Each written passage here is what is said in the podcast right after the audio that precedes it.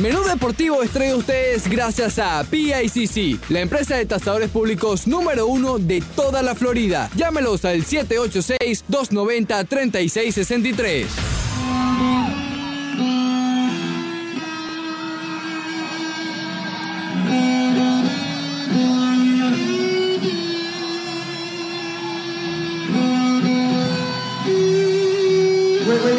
Do this. This is our new manager, and this is our first show, and we thought we'd never make it. This is his birthday, and this is real fucking embarrassing for him.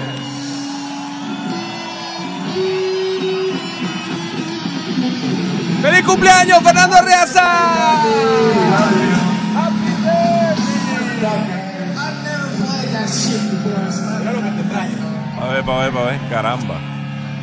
Y con ese feliz cumpleaños rockero que está sonando ahí, pues nada mejor. Una torta pelota, que ya nos vamos a, a comer, a degustar, a saborear.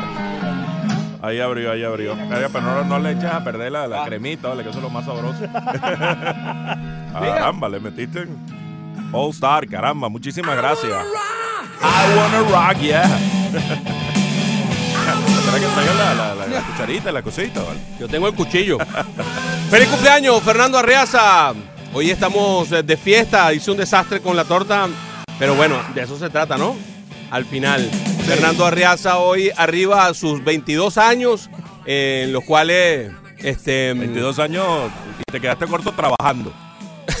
hasta ahora, hasta ahora todavía se le considera prospecto.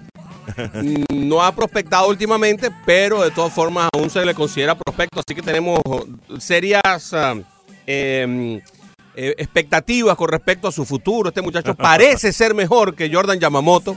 Eh, podría tener eh, un futuro halagador con el equipo de los peces. Vamos a ver qué es lo que sucede. Habrán otros que tienen alguna otra forma de ver las cosas. Recta 92, 93, pero la combina con un cambio, una, una sinker y una knuckleball que es mortal. Así que, Sí. Fernando Arreaza, happy birthday to you, my friend. Muchísimas gracias, muchísimas gracias, Broderick. Nada mejor que celebrarlo trabajando entre compañeros, entre amigos, entre el grupo que uno aprecia realmente eh, con la audiencia, con la gente que, que día a día nos sigue y que nos da ese magnífico regalo de su audiencia, de concedernos esa deferencia de escucharnos todos los días. Muchísimas gracias. Un gusto estar aquí. Y hoy es Rock Thursday. Hoy es un explico? programa normal, como todos los días. No, a, mí, no, no, no, a mí me encanta celebrar mm, eh, mi cumpleaños trabajando, porque es que además, eh, Broderick, Soy desde la feliz Arreaza. coincidencia del nacimiento de mi hijo menor, Jesús Eduardo Arreaza, el mismo día que yo, en el año 2000, desde entonces ya yo no cumplo. Eh, sí, Cumple él. Yo me quedé en T5 desde hace 19 años. Tenemos ya en nuestras redes sociales está algún videito que pusiste, eh, Ricky, acerca de, la attention. ruptura de la torta que acabo de hacer yo, porque se rompió la torta, no la soplamos, sino que la rompimos. Hable, hable, hable, feliz cumpleaños, haga lo que quiera. Ya casi está, ya casi está. Fernando, feliz cumpleaños. Gracias, Ricardo. Muchas bendiciones. muchas Gracias bendiciones. por tu mensaje también en el Twitter, de esos que me honran y, y me generan emoción, como el de Brother y como el de tanta gente querida y apreciada. El mío no. El tuyo también, por supuesto. ya, Muy ya- buenos ya días. lo agradecí citándote. Muy buenos días, eh, Fernando. Muy buenos días, Broderick. Arreaza, además está desearle un feliz cumpleaños y decirle que es un privilegio estar trabajando al lado de los profesionales que tenemos aquí en la cabina, pero también eh, de usted, Fernando Arreaza, que ha servido de guía, de maestro y de un muy buen amigo. Muchísimas gracias, Leandro. Realmente agradezco ese, ese mensaje y, y lo valoro en su justa dimensión. Muchísimas gracias. Y hoy es Rock Thursday. Hoy es eh, el día jueves del Rock Thursday. Está Francis Romero por aquí con nosotros, Sí, el hombre muchas que... felicidades, eh, Fernando, y que siga, siga usted con su gran carrera como la ha tenido. Y nada, ¿cuántos cumple? Eh, no, me quedé, me quedé en 35. me quedé en 35 hace 19 cuando nació mi hijo el mismo día que yo. Usted hará la sumen matemática. por ahí. Eh, hoy es Rock Thursday. Hoy, pues, el concepto del Rock Thursday, vaya que eh, di con un hallazgo que creo que les va a gustar, porque lo vamos a estar implementando varias semanas seguidas. Porque están escuchando I Wanna Rock de Twisted Sister. Porque es el tema con el cual entraba a batear Mar Teixeira. Y entonces vamos a tener temas de jugadores que Muy tienen bien. predilección por el rock y que, bueno, en el caso de Teixeira, que el muy buen primera base, Omar Teixeira, aquel muy buen primera base de los Yankees de Nueva York, bateador de las dos manos que comenzó con los Rangers de Texas, pues tenía como tema predilecto el que colocaba para al momento de venir a batear este de Twisted Sister, I Wanna Rock. Y así uno tras otro en cada una de las transiciones, temas rockeros predilectos de jugadores de béisbol. I Wanna Rock. Y como para celebrar eh, el cumpleaños de Fernando, había que tener buenas noticias hoy en la mañana. Los Marlins ayer le dieron una felpa al equipo de los Cardenales de San Luis con el debut de Jordan Yamamoto, que llegó así como el pequeño tamborilero, a tambor batiente, ¿no? Eh, haciendo cosas que algunos no esperaban, algunos eh, no la veían. De todas formas, no es para echar, ¿sabes? Eh, eh, tirar los cohetes al viento, pero eh, Jordan Yamamoto pues demostró ciertas cosas el día de ayer que valen la pena. Y por si fuera poco, el equipo tuyo también ya dijo que Fernand Mendy es su nuevo su nuevo defensa, anunciaron a Hazard hoy lo van a presentar. Bueno, están, está- te están te están halagando el equipo los blanquitos aquellos del Real Madrid. Bueno, cosa que agradezco. ¿Tú crees que hayan tenido esa deferencia? Yo creo, Sí. porque a Hazard lo sabían desde ese tiempo. ¿Por qué hoy? Bueno, pues era algo que querían hacer para que tú celebraras tu cumpleaños. Un día, bueno, caramba. Ah, pues, y tu hijo menor que también es fanático del Madrid. Ese sí es madridista hasta los tuétanos y le duele cada derrota. Yo le digo que no se lo tome tan, tan, tan a pecho. Cuando pierde está el, todo el día malhumorado, caramba. El deporte es para sí, para tener pasiones, pero para saber administrarlas y para saber admirar al rival que también hace lo- lo- los méritos para ganar y no para estar molesto porque el equipo de uno perdió. Eh, es- todo eso está como un proceso para, para irlo aprendiendo poco a poco. Impresionante lo de Jordan Yamamoto, pude verlo en el estadio, realmente eh, impresionante y no impresionante. ¿Por qué? Porque no es un, un pitcher que te impacte en el montículo. Ajá. Que tú digas, óyeme, qué clase de recta, o qué clase de curva, o qué clase de slider. De slider. No, no, no. Es todo un poco. Es control. Es add and subtract, como dijo Don Mattingly. Le pone y le quita, y lo hace con una conciencia y con un control que lo convierte, o lo convirtió al menos ayer, en un pitcher efectivo con un debut realmente estelar. Ponerle y quitarle con control, porque el tope de su recta fue 93 millas. Promedio 90.6. El tope fue una de 93.9. Correcto. El promedio 90.6. Tiró un picheo de 69.8 millas, una curva lentísima. El promedio de la curva fue 73.4 también bastante lento. Entonces, en medio de esos contrastes, sacando de balance a los oponentes y poniendo la pelota donde quería, ayer el hawaiano tuvo un, re- un- debut realmente especial. Él tiene tres picheos que se parecen mucho. La recta de cuatro costuras, tiene una cutter que se mueve casi a la misma velocidad y una sinker que anda en la misma velocidad. Es decir, él te puede con el mismo movimiento tirar una pelota que viene completamente chata, una que se abre hacia, hacia afuera, que va hacia afuera del bateador derecho y una que se cae.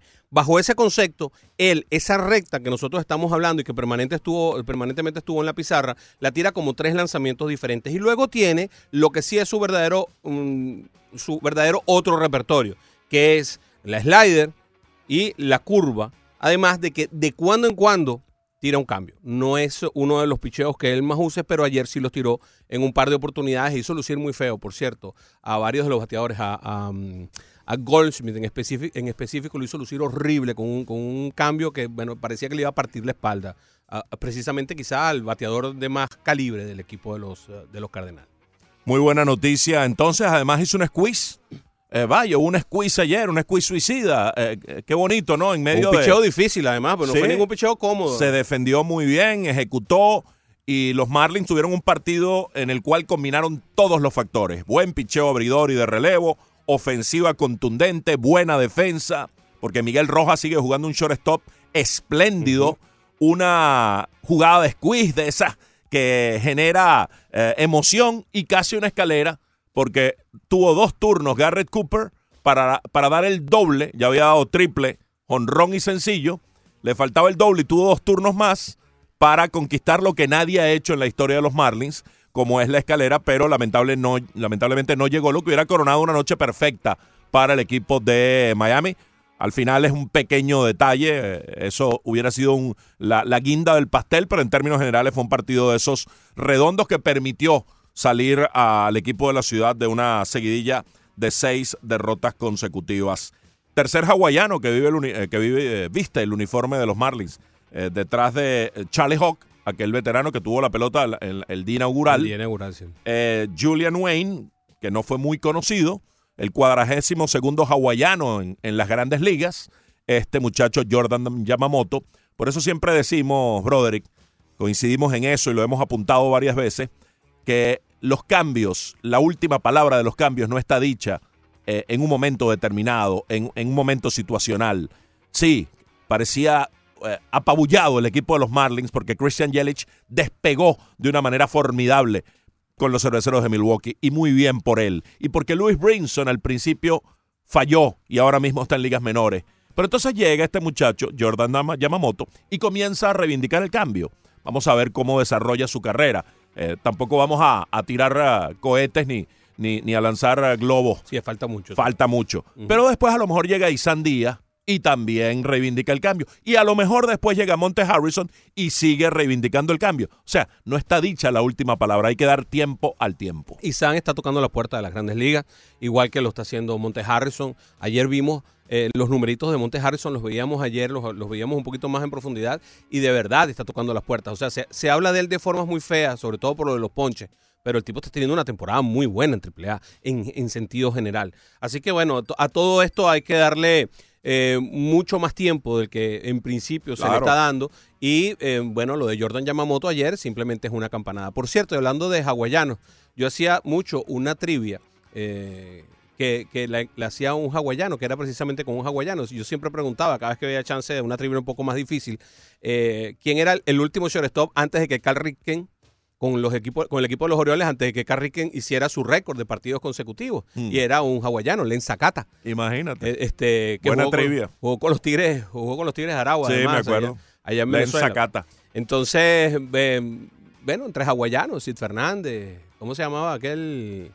Eh, Ron Darling. Ron Darling. Sí. Sí, ahí, ahí hay un montón. Hay unos cuantos que han sido bastante buenos y bueno, ojalá Jordan Yamamoto llegue para quedarse y sea una carrera impactante. Sigue mostrando la profundidad en el picheo, en el sistema de granjas de los Marlins, tanto en grandes ligas como en el sistema de granjas. Hay mucha profundidad en el picheo y viene Yamamoto a corroborarlo. Porque decíamos, debió ser Zach Gallen. Y no fue Zach Gallen. Y viene, eh, ¿lo hubiera hecho mejor Galen ayer? No. Probablemente no. Entonces, eh, eso habla bien de la profundidad en el picheo en la organización como tal de los Miami Marlins. Ayer hubo seis arrestos en lo que tiene que ver con el caso de David Ortiz. Eh, el pelotero dominicano ha estado progresando, que es la parte que más nos, nos interesa a nosotros, más que la parte Sí. policíaca. Ha seguido progresando, eh, estuvo, con- tuvo conversaciones con varias personas, ayer estuvo caminando, eh, ya diera la impresión de que por lo menos pasó lo la peor parte de todo este acontecimiento que ha ha puesto los pelos de punta de casi todo el béisbol a nivel internacional y del deporte a nivel internacional. Y bueno, ya pareciera también que la ley anda resolviendo cosas. Se habla de alrededor de unos 8 mil dólares, 7 mil y tantos dólares eh, que se habían pagado a un sicario para Sí. asesinar a David Ortiz. No sabemos las causas, todavía la policía no lo ha dado. Y para no seguir ahondando y rehondando en el mundo de las especulaciones, nosotros preferimos eh, ir diciendo, sí, ayer habíamos manejado, Fernando, la tesis de que podía ser un sicario por, por, por la actitud del agresor más que por otra cosa que, que nosotros supiéramos. Y fíjate, si era, si era un sicario, eh, y vamos a ver de qué se trata en, las próximas semanas, en los próximos días, en los próximos meses. Se va a, a seguir andando en esta investigación, por supuesto. Lo que nos interesa es que David Ortiz parece que está bien, la recuperación está andando y parece que va por buen camino. Exactamente, vamos a tener más detalles en la medida en que avanza el programa. Mañana comienza la Copa América con transmisión por acá, por la 990, el evento más antiguo de fútbol con más de 100 años. Ah, La última Copa América fue la Copa Centenaria que ganó Chile. Chile es el actual campeón de hecho doble campeón, ganándole a Argentina en ambas ocasiones en la tanda de penaltis. Es bueno revisar un poco los grupos, cómo están conformados, para ir poniéndonos en ambiente respecto a la Copa América. Eso lo vamos a hacer en el transcurso del programa para evaluar las perspectivas del evento, pero por lo pronto, una vez que mañana, cuando comienza, vamos a revisar alineaciones y ya cosas eh, más eh, al detalle. Hoy queremos plantear ustedes la encuesta en torno a la Copa América y como siempre lo hace Ricardo Montes de Oca. Así es, Fernando, en arroba 990 ESPN Deportes en Twitter está la pregunta. ¿Cuál selección cree usted se impondrá en la Copa América? De no aparecer su favorita, su favorita, pues cítela. Las opciones son Brasil, Uruguay, Chile y Argentina. Arroba 990 ESPN Deportes, vaya, vote y le da retweet. Antes de que me... eh, ¿Verdad? Sa- Es lo que te iba a decir. Antes de que usted me dé su opinión, dígame qué es lo que tenemos nosotros pa- preparado para la Copa América, pues tenemos algo muy interesante. ¿ah? A partir de mañana comienza una trivia que vamos a estar realizando Ah. en una hora específica en los Juegos de la Copa América, en donde usted puede ganar dinero en efectivo. ¿ok? Si usted no ha bajado la aplicación Actualidad Media Group, descárguela que eh, allí probaremos sus conocimientos de la Copa América y con el premio de dinero en efectivo. ¿Dónde la puedo descargar? En Android o en, o en Apple. ¿Y qué tengo que buscar? Actualidad Media Group. Actualidad Media Group. Ah, bueno, eso es lo que tengo que buscar. Y después entonces usted me explica en mañana, en el transcurso de su programa y en este, cómo lo vamos a hacer. Sí, bueno, le va a llegar una notificación porque Además. la eh, trivia es en vivo, es decir, Ah. va a ser todo al mismo momento. O sea que yo no la puedo, no puedo responder cuando yo quiera, sino que todo el mundo tiene que estar respondiendo al mismo tiempo, al mismo Es horario. correcto, le llega el momento de la trivia, usted se mete y, y participa y puede ganar dinero. Y son Qué muy bueno, difíciles. vale. No son tan difíciles. No. Las preguntas las Más hizo fácil Leandro que Soto. pelar mandarina, ya yo, ya, ya ¿Tú yo vi algunas por ahí. Leandro eh, redactó las preguntas. ¡Ay! Se dañó esto. Deme su respuesta a nuestra, a nuestra encuesta del día de hoy, mi querido Ricky. Yo voté por Brasil, no me, no me convence mucho el plantel de Brasil como en años anteriores, sin embargo, el, creo que el hecho de ser, eh, que de, de disputarse en su patio, en su terreno, en su país, creo que les da una pequeña ventaja por encima de las demás. Le da una pequeña ventaja a pesar de lo que pasó en el Mundial A pesar de lo que pasó. 2010 eh, 2014. Veo muy buena la defensa de Brasil. ¿Le gusta a usted la defensa brasileña? Me gusta. Qué raro eso, ¿no?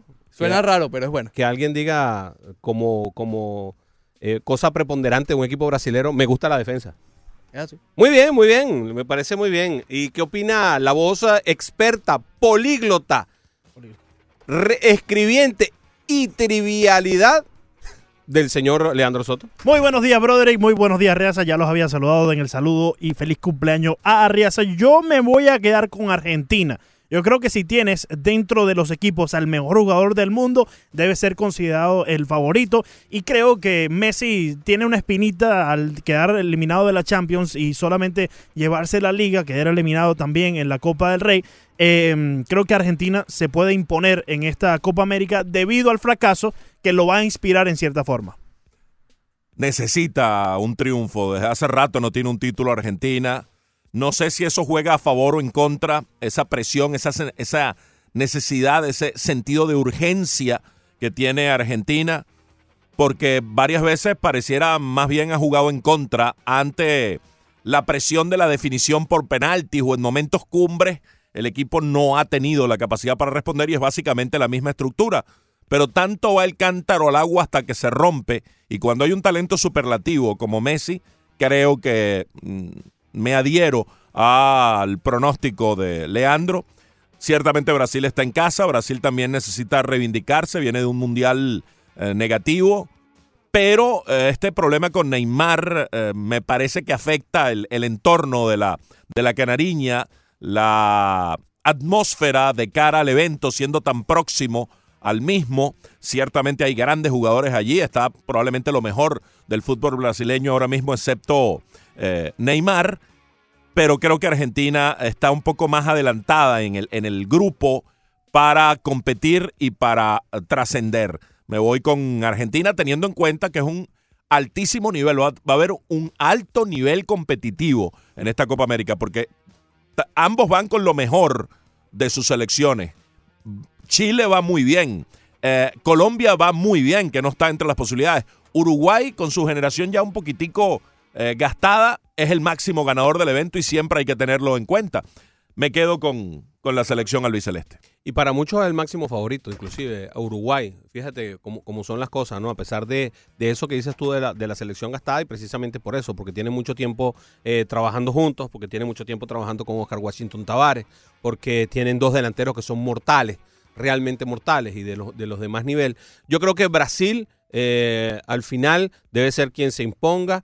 Creo que esa- esas opiniones mías muy raras, ¿no? Y muy extrañas, que, que tienen que ver con, con- con lo mismo que tú ves de una forma, yo a lo mejor lo veo de otra. Creo que el no tener a Neymar, eh, con todos sus problemas, puede ser un revulsivo para el equipo de Brasil, puede ser algo muy bueno para el equipo de Brasil.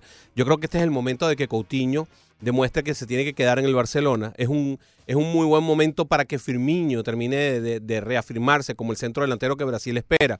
También está un Gabriel Jesús que es, es brillante. Yo creo que el equipo de Brasil es brillante y lo que decía Ricardo es una verdad de perogrullo. Este es el equipo de Brasil con la mejor parte de atrás que yo he visto en mucho tiempo. Manejado por un tipo que es muy bueno como director técnico que es Tite y que sabe jugar de atrás hacia adelante. Yo creo que este equipo eh, va a ser bastante difícil que lo venzan en su casa.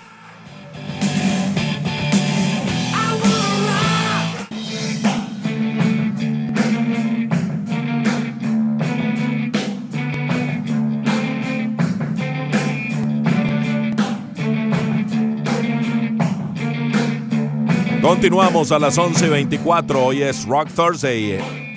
En menú deportivo a través de la 990 y ESPN Deportes. Debe estar Jorge Morejón de fiesta escuchando este tema. Jorge siempre nos decía ayer que estaba en el Marlins Park. Cuando va desde su casa al trabajo, va escuchando nuestro programa. Cosa que agradecemos. Cuando un tema le gusta, nos llama y eso también lo agradecemos. Y esto es Kashmir, uno de los temas más emblemáticos de Led Zeppelin, con la voz de Robert Plant, la guitarra de Jimmy Page. ¿Y qué jugador tenía este tema como propio, porque lo hacen suyo al momento de venir a batear? Chase Otley, recién retirado, Se parece a él. Chase Otley. Tranquilo. tipo O- tranquilo. hoy hemos escogido básicamente eh, temas de jugadores que ya están retirados, pero ya tenemos una lista para próximas semanas de jugadores activos. El primero fue para Marta Teixeira, I Wanna Rock de Twisted Sister. Ahora es Kashmir de Led Zeppelin, Chase Utley. Y en las próximas transiciones, stay tuned porque van a venir muy buenos temas también. José Antonio Mora nos dice, mis más sinceras felicitaciones y bendiciones para tu vida junto con tus seres queridos. Que disfrutes de este excelente programa con bisbólogo Ricardo Montes de Oca y Leandro Soto y que sea un día espectacular. Así lo escribió tal cual José Antonio Mora. David Hernández, ahora sí, un saludo para todos ustedes, caballeros. Fuerte abrazo para todos, hermanos. ¿Me entendéis? Un honor siempre poder escucharlos. Gracias. Eh, David Hernández, siempre tan caballeroso con nosotros. Eh, Bird 22 dice Venezuela porque soy venezolano y amo a mi equipo. José Antonio dice, no soy fanático del rock pesado, pero sí me gustaba mucho el rock y es inolvidable la entrada del Hall of Fame Mariano Rivera, Enter Sandman de Metallica. Bueno, La esa no, esa no va a el momento. Esa no va a faltar hoy. Seguro que no sí. va a faltar hoy. José Antonio sigue escribiendo. Muchachos, están fuera del aire, por lo menos en la radio, nos dice Gabriel Milanés. ¿Estamos? Ah, ya regresamos. Muy bien. Síganos escuchando por la aplicación, mi gente, y díganle, corran la voz para que nos escuchen por la aplicación. Siempre hay cositas que pasan en todas las radioemisoras. Ricardo está en línea. Bienvenido, Ricardo. ¿Qué pasa, muchachones? ¿Una cosa por ahí? ¿Qué tal, Ricardo? Oye, me saludo, brother. Y Fernan, Fernan, mira, a- yo y, y Richelieu, a Leandro, a Leandro le voy a tener que hablar las orejas, porque Leandro me está haciendo cierto bullying en el programa de ustedes. Yo llamo, llamo, llamo hombre? y le pongo para que me saque.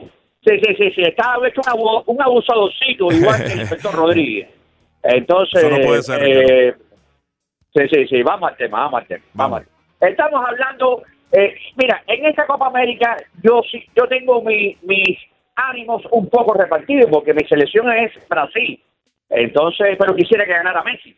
Entonces, Caramba, qué dilema. sí, para allá, pa- sí, sí, es un tremendo dilema. Eh, estamos, hoy estamos hablando por la mañana, a mí se me pasó, porque yo tengo tantos temas en mi cabeza, empezando por los problemas que tengo en la casa, que, que no me dejan pensar bien, ¿ves?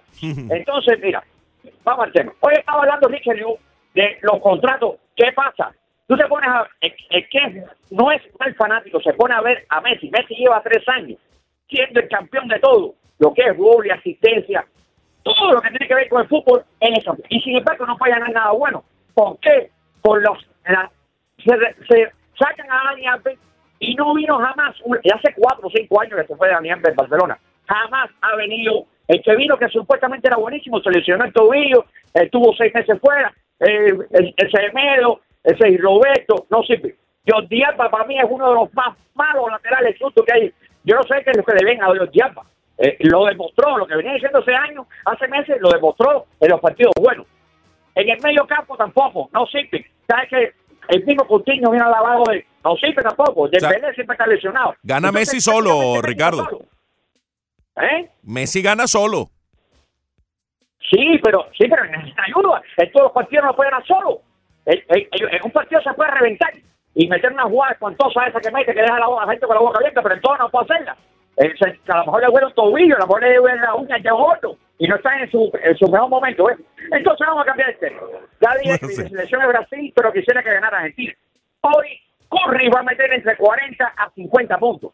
Fíjate tú cómo va a ser la cosa. Caramba. Hoy es el empate, dice Richard que se va hoy, que Toronto gana hoy. Yo no creo que Toronto gane hoy. Hoy Thompson va a meter como 30 o 35 y entre ellos dos van a dejar el partido sentenciado. Y rápido, ya en el segundo tiempo va a haber entrizal y todo, porque eh, va, va a ser un desplome total de Toronto. Ya veremos en el séptimo qué es lo que pasa. Y el otro tema que tengo es el siguiente. Hoy estoy hablando por la mañana, le preguntaron, se lo a Richelieu, pero Richelieu se ríe y no me hace caso. Le preguntaron a la señora Marta, la mejor, para mí la mejor futbolista que hay en el mundo, de la selección de Brasil, que para ella quién era el mejor jugador del mundo. Y ella le dijo al, periodista, ¿en serio? Y el, perio- ella, el periodista le dijo, sí. Dice, bueno, no es brasileño, es argentino. Dale, Un abrazo. Un abrazo, gracias. Estaba hablando de Ángel Di María. Mira, eh, ven acá, ¿se fue Ricardo? Se fue. Ricardo, no le deseaste feliz cumpleaños a Fernando. ¿Qué te pasa, Ricardo? ¿Qué te pasa? Ustedes que son tan amigos, tú que, tú que te, te metes tanto con él, con sus salidas cada vez que sale, entonces no le vas a desear feliz cumpleaños, no puede ser. ¡Qué barbaridad, Ricardo!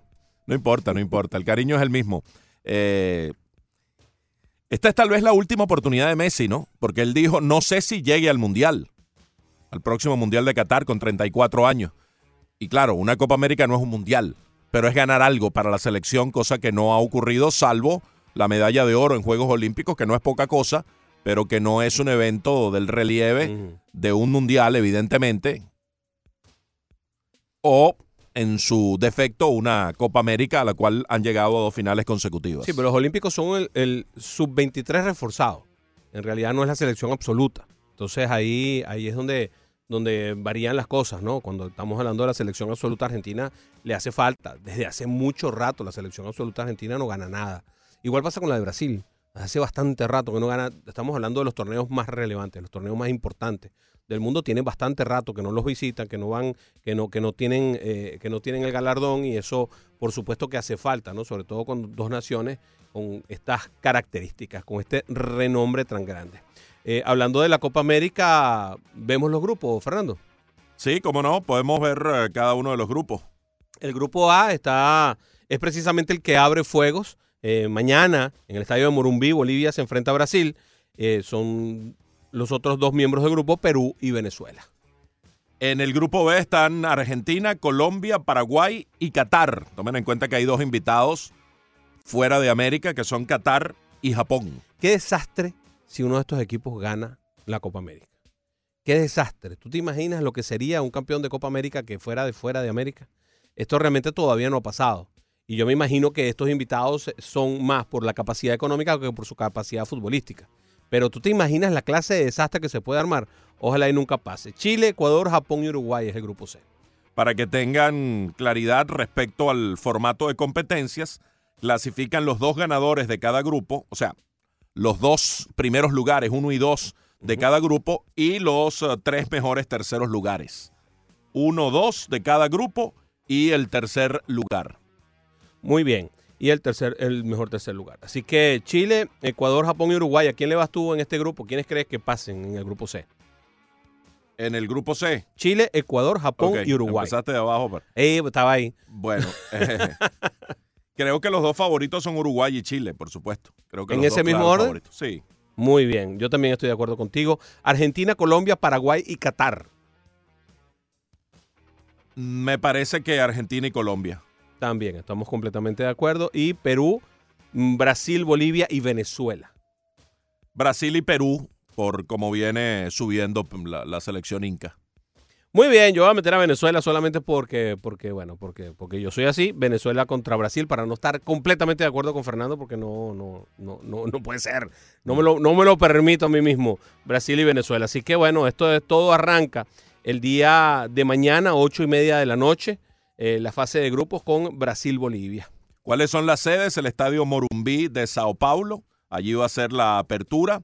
El Arena Corinthians de Sao Paulo también el Arena Fontenova de Salvador de Bahía, el Estadio Mineirao de Belo Horizonte, la Arena do Gremio de Porto Alegre, el Estadio Maracaná, por supuesto, el majestuoso, imponente, una de las catedrales del fútbol, el Maracaná de Río de Janeiro, que va a albergar la final. Esos son los, los escenarios, las sedes de la Copa América. Sí, señor. Quien llega más golpeado es Brasil, porque bueno, se falta su gran estrella, Neymar pero tiene el talento con que reponerlo. Argentina eh, todavía está deshojando la margarita con el, flaco... Em, eh, ¿Cómo se llama? Di María. Di María, con el flaco Di María. Están deshojando la margarita, eh, supuestamente. Lo que sí está claro es que Sergio Agüero es un indiscutible, va a estar ah, adelante con Messi. es un equipo que tiene una delantera brutal, pero con unos problemas bastante serios en defensa han, hecho un recambio, han tratado de meter el recambio en defensa. Y esto, pues, eh, porque todo lo que había pasado con Argentina en, su defensiva en los últimos años había causado algunos problemas y han, tratado de meter el recambio en esta, en esta nueva eh, oportunidad, en esta oportunidad de Copa América. Eh, son, son dos de los grandes favoritos junto con Uruguay, que es el dueño ya muy señor de esta Copa. Tagliafico, Sarabia, Casco, Ramiro Funes Mori son los candidatos a ocupar la defensa. Eh, un equipo, sí, como, como luce en, en, ocasiones anteriores, un tanto descompensado. De la mitad hacia arriba, talento extraordinario, empezando por Messi y con un atacante como eh, el Kun Agüero. Y tiene también a Paulo Dybala y a, y a Di María como, como puntales. Entonces hay esa gran calidad hacia arriba y no tanta calidad hacia abajo. Vamos a ver cómo puede compensarse esto y que Argentina no, no sufra por este tipo de circunstancias. Sí, hay que ver cómo se presenta Chile, que viene también un momento en el que ya están eh, también se están consiguiendo ¿no? los, los, jugadores que fueron campeones en las dos Copas Américas anteriores y la nueva generación, un poquito, un poquito adulta, un poquito pasada de años, la roja chilena, eh, desde ese punto de vista de los más importantes referentes, pero sigue teniendo una calidad global absoluta. Vamos a ver qué pasa con Queiroz en Colombia y se adaptó ya al equipo cafetero a, lo que él tiene planteado, si ya eh, sus uh, ideas de fútbol están eh, dentro del ADN de los jugadores colombianos. Toda esa cosa la vamos a ver. Esta Copa América diera la impresión, Fernando, de que es más una preparación para las eliminatorias del Mundial que cualquier otra cosa.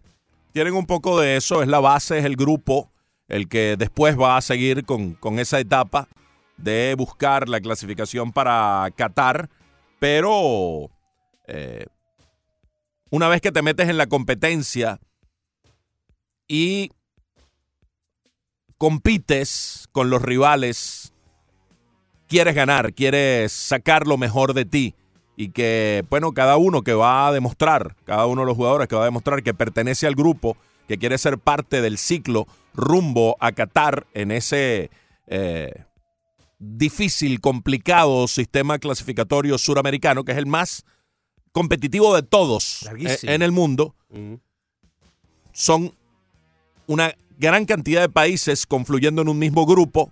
No es como los grupos europeos que, que cada uno pues tiene su, su propia historia y, luego hay la posibilidad de, de ir a repechajes y todo esto entre ellos mismos.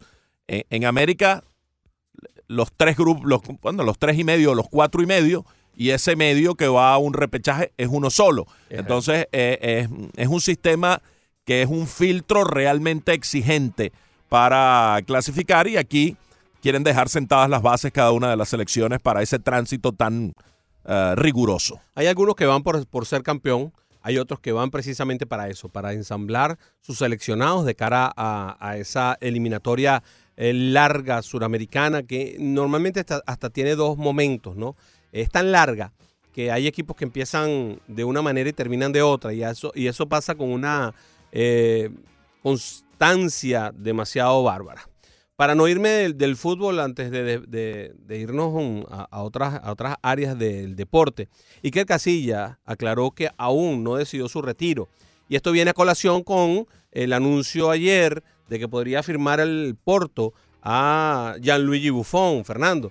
Eh, lo decíamos ayer, ¿será que van a, jugar juntos? Porque yo no creo que Iker deje que estas circunstancias, salvo que los médicos se lo impidan a rajatabla, permita que la circunstancia del infarto que sufrió lo saque del fútbol directamente. Sí, lo manifestó en su cuenta Twitter, lo dejó claro el gran guardametas español. Lo mismo que este tweet de hace un mes, salvo la parte de la revisión con el doctor. Más que nada porque la tengo mañana. Abrazo a todos. Eh, no he decidido si me voy retirarme. Habrá un día que me tenga que retirar. Déjeme anunciar dicha noticia cuando llegue ese momento. Por ahora, tranquilidad. Tuve revisión con el doctor Felipe Macedo. Todo muy bien. Eso sí que es una gran noticia que quería compartir con todos. Porque sí, hay una especie de afán de, de retirarlo y es una decisión personalísima la del jugador, por más que, caramba, las, las circunstancias apunten hacia ello, porque no es fácil. Si estamos hablando de que Kevin Durant la va a tener difícil con una lesión que no tiene nada que ver con un problema tan serio de salud como un infarto. Eh, ya fue operado Durán ayer, se estima que estará un año fuera y de eso vamos a hablar más adelante, el tendón de Aquiles. Pero eso con, con terapia y con una rehabilitación se, se recupera en teoría. Un infarto es otra cosa, es un problema de salud. Eh, eh, cuando el infarto se produce a una edad como los 37 años, eh, hay un cuadro distinto y tal vez más riesgoso.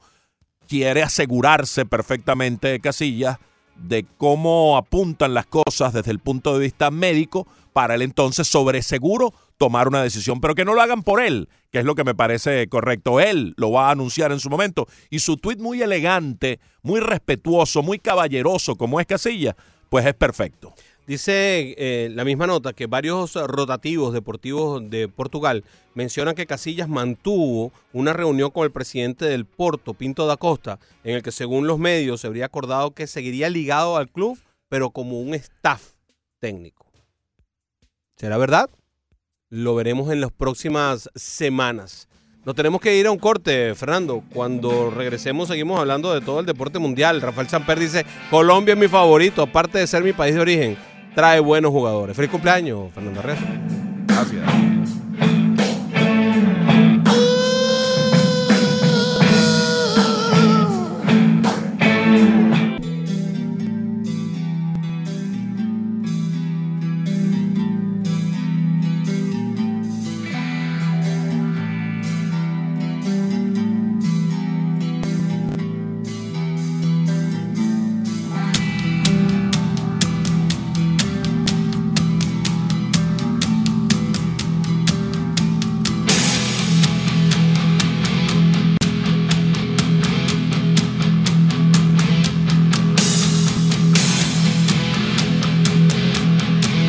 Las 11 y 45 continuamos con todos ustedes.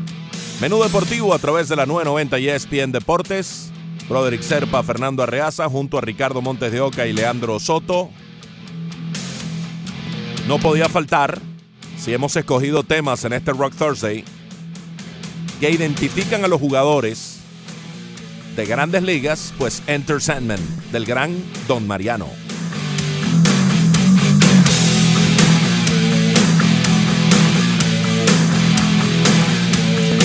Cada vez que venía por allá en Yankee Stadium, desde el bullpen hasta el montículo, se llenaba de electricidad el ambiente por la presencia de Don Mariano Rivera, del primer unánime en ingresar a Cooperstown, y por este tema muy bien escogido de Metallica, Enter Sandman.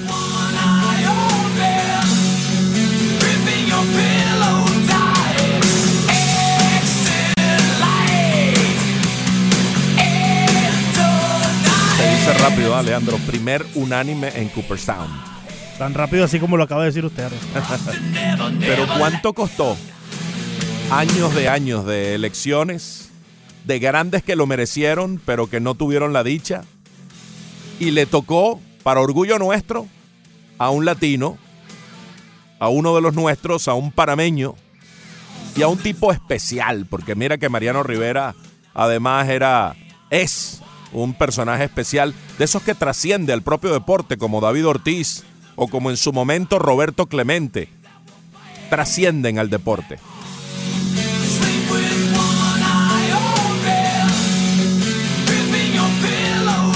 Enter Sandman de Metallica en este Rock Thursday para continuar con nuestro programa.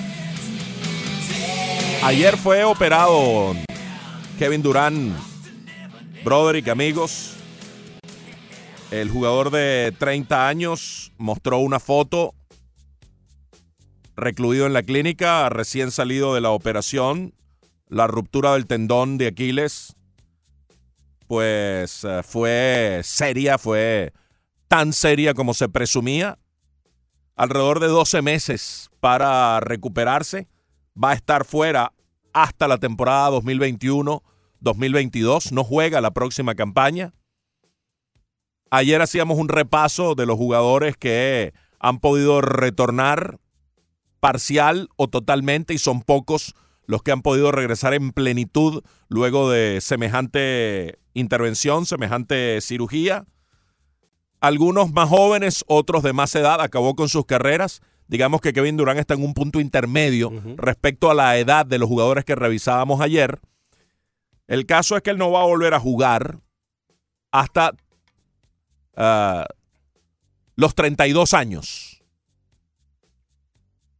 Siento que va a tener que reinventarse como jugador, que no va a volver en plenas facultades, pero que dado el talento superlativo que es Kevin Durán, como lo era Dominic Wilkins en su momento, que supo que ya las dunks, la- la- eh, las clavadas espectaculares de las que él era protagonista, pues estaban fuera de su alcance, se convirtió más en un jugador del perímetro, un jugador de otras características. Que Kevin Durant ya lo estaba haciendo. Él poco a poco ha venido siendo un jugador más del perímetro. Él más- es un jugador completo. Él Sí. hacía adentro, afuera, perímetro, penetración, clavada. Antes, antes era un poco más de abajo del, del tablero. Se ha venido abriendo un poco más. Yo creo que yo creo que sus capacidades le van a permitir a él regresar y regresar a un buen nivel. Si no, si no al mismo, por lo menos a un buen nivel. Decía, me, me escribió el doctor Gustavo Pérez hoy, eh, que es un fisiatra. Me dice, la rehabilitación prosquirúrgica de reparación del tendón de Aquiles abarca por lo menos tres meses de inmovilización. Tres meses totalmente inmovilizado. Y entonces él dice, esto además luego tiene, requiere de un apoyo diferido del miembro afectado, lo que conduce a hipotrofia muscular. Hipotrofia muscular es cuando el músculo pierde fuerza, eh, se, se debilita, etcétera, etcétera, y por consecuencia se desacondiciona físicamente. Claro, tiene repercusión en otras partes de tu cuerpo, Correcto. para decirlo en, en cristiano. Pero además, esa pierna pierde la fortaleza física, ese, ese tobillo pierde la fortaleza física y hay que empezar desde cero a comenzar a fortalecerlo. Una de las cosas que me, que me mm, dejaba claro el doctor, es mucho más difícil fortalecer tendones que fortalecer músculos. Entonces, te- requiere de un trabajo bastante largo para poner a ese jugador en un 100%. Él dice que un año es conservador. Bueno. Porque eh, fue completo, ¿no? Cuando se habla de ruptura es porque se rompió completamente. Hay una diferencia entre el tear, el partial tear, y cuando se rompe completamente, que esta se partió completamente, se separó el tendón de un lado del otro.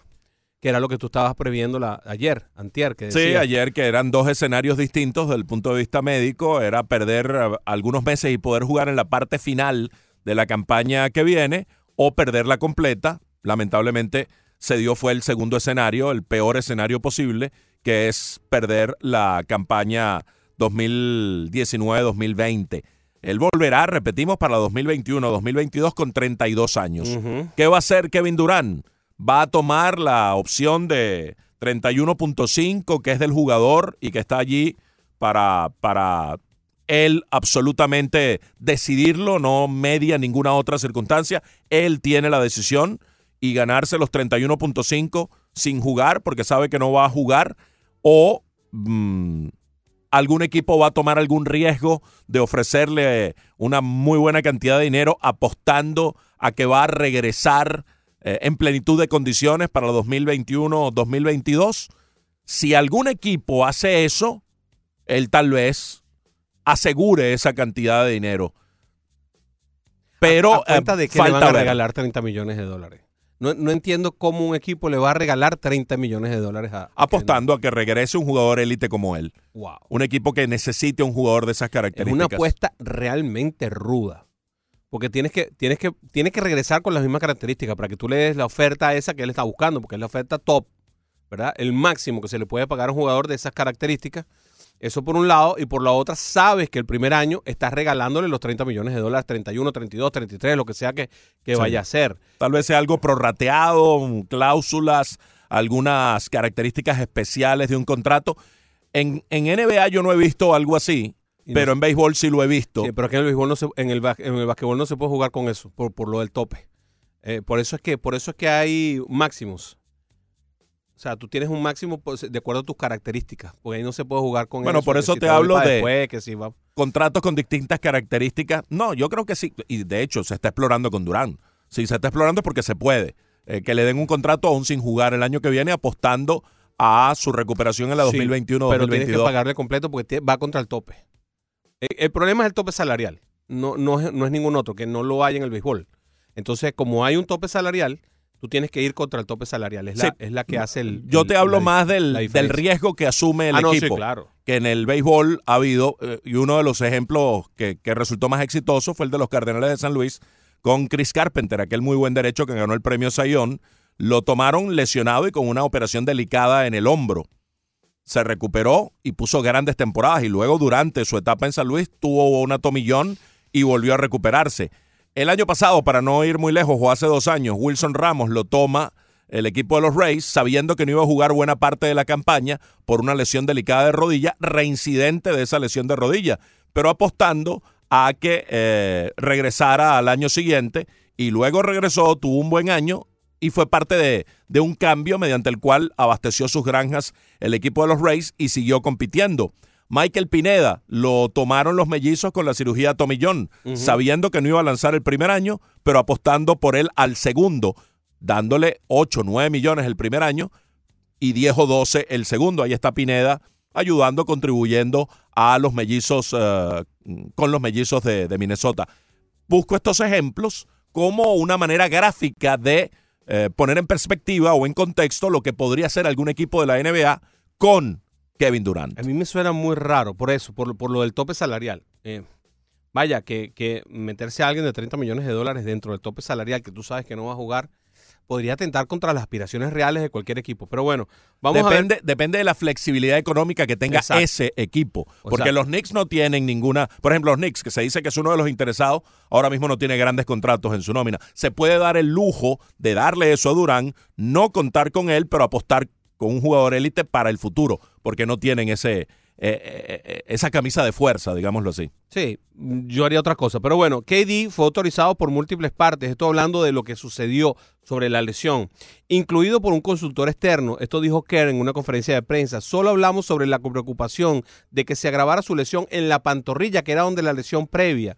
Aquiles nunca fue el tema.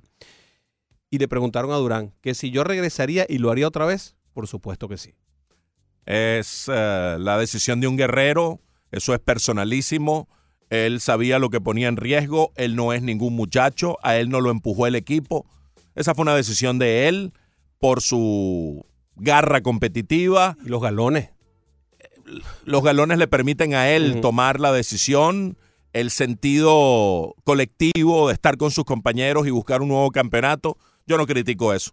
Yo no lo critico. Yo creo que eh, él sabía perfectamente lo que estaba haciendo. Otra cosa que puede pasar en, el- en- en este aspecto de lo que puede ser la contratación de Kevin Durant es que negocia con los propios Warriors de Golden State este, mm, eh, su estadía por esa opción y que le hagan un- una especie de, de- de, ah, extensión contractual o que se le ofrezca a él un contrato y salir, y salir a, la, a, la, mm, a la agencia libre, pero regresar inmediatamente con el equipo. Esa podría ser otra de las, de las posibilidades, ¿no?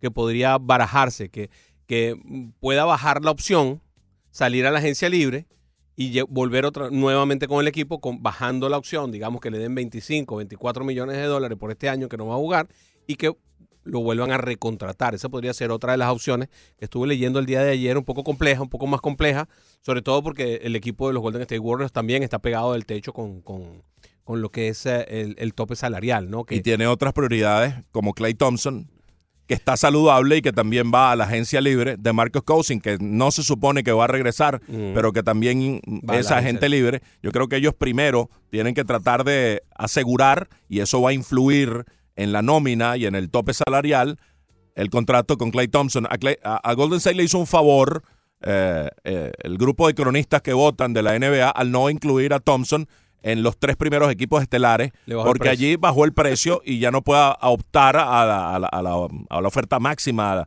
a, este tipo de, de tecnicismos que existen en la NBA. Entonces, en ese sentido, Golden State tiene cierto margen de maniobra, pero entiendo yo, dado que lamentablemente Durant se lesionó, la prioridad es ahora mismo con Clay Thompson.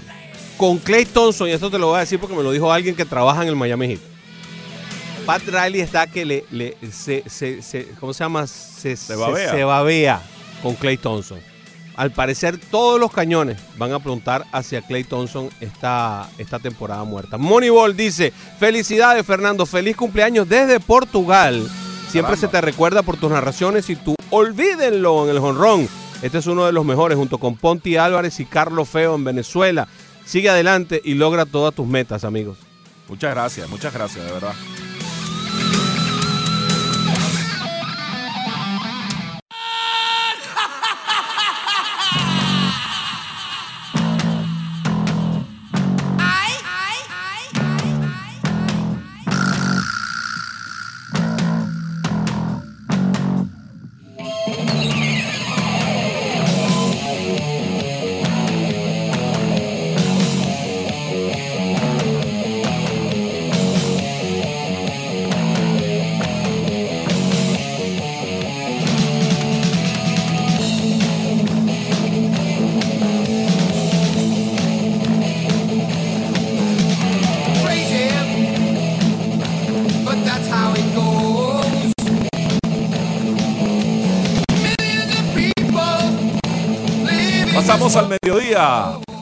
En este Rock Thursday del 13 de junio de 2019. Segunda hora de programa. Broderick Serpa, Fernando Arreaza con todos ustedes junto a Ricardo Montes de Oca y Leandro Soto. Y este es el tema favorito, ¿saben de quién? De un miembro del Salón de la Fama. Con este tema ingresaba a su turno de bateo Larry Wayne Jones. Tal vez Larry Wayne, eso, no- ¿qué es eso? Chipper. Ah, ahora sí. Chipper Jones. El gran Chipper Jones, el hombre franquicia de los Bravos de Atlanta, uno de los últimos grandes hombres franquicia, ¿no? Vaya que desarrolló una carrera exitosa desde que fue número uno en el draft hasta que se retiró como un competidor, como un ganador y utilizaba Crazy Train de Ozzy Osbourne como su tema para ingresar a cada turno de bateo. Este Rock Thursday va dedicado a eso, a ese concepto y tenemos una lista larga para próximas ediciones del Rock Thursday. Le hubiera quedado perfecto a Don Trey Willis. The Crazy Train. Los lanzadores también utilizan, también eh, utilizan música y, y hay algunos que vamos a, a reseñar. Sí, cre- ¿cómo se llama? Eh, Crazy ¿Cómo era que le decían a D-Train. el D-Train? Sí. The Train, le hubiera quedado bonito Crazy Train. ¿Tú sabes quién es? ¿Cuál es la música más famosa de, de algún pitcher? Wild Thing. Mm, Ah, de la cosa loca, la película aquella Major League. pero esa es de ficción, no es de la vida real. Pero, pero era, eh, no, no, no era espectacular. Arreaza, Wild Thing. el juego perfecto de Kevin Costner también es ficción. Los ocho juegos perfectos. Yo he visto ocho veces esa película, ocho veces ha lanzado perfecto. Me, me me obligaste a repetir el chiste, Leandro, me No, obligaste. No me Eh, salvé. Me, me- me la pusiste en bandeja. Yo creo que, bueno. ¿Qué, qué le va- qué le vamos a hacer a esto? Bien, ayer ah, estuvo fantástico.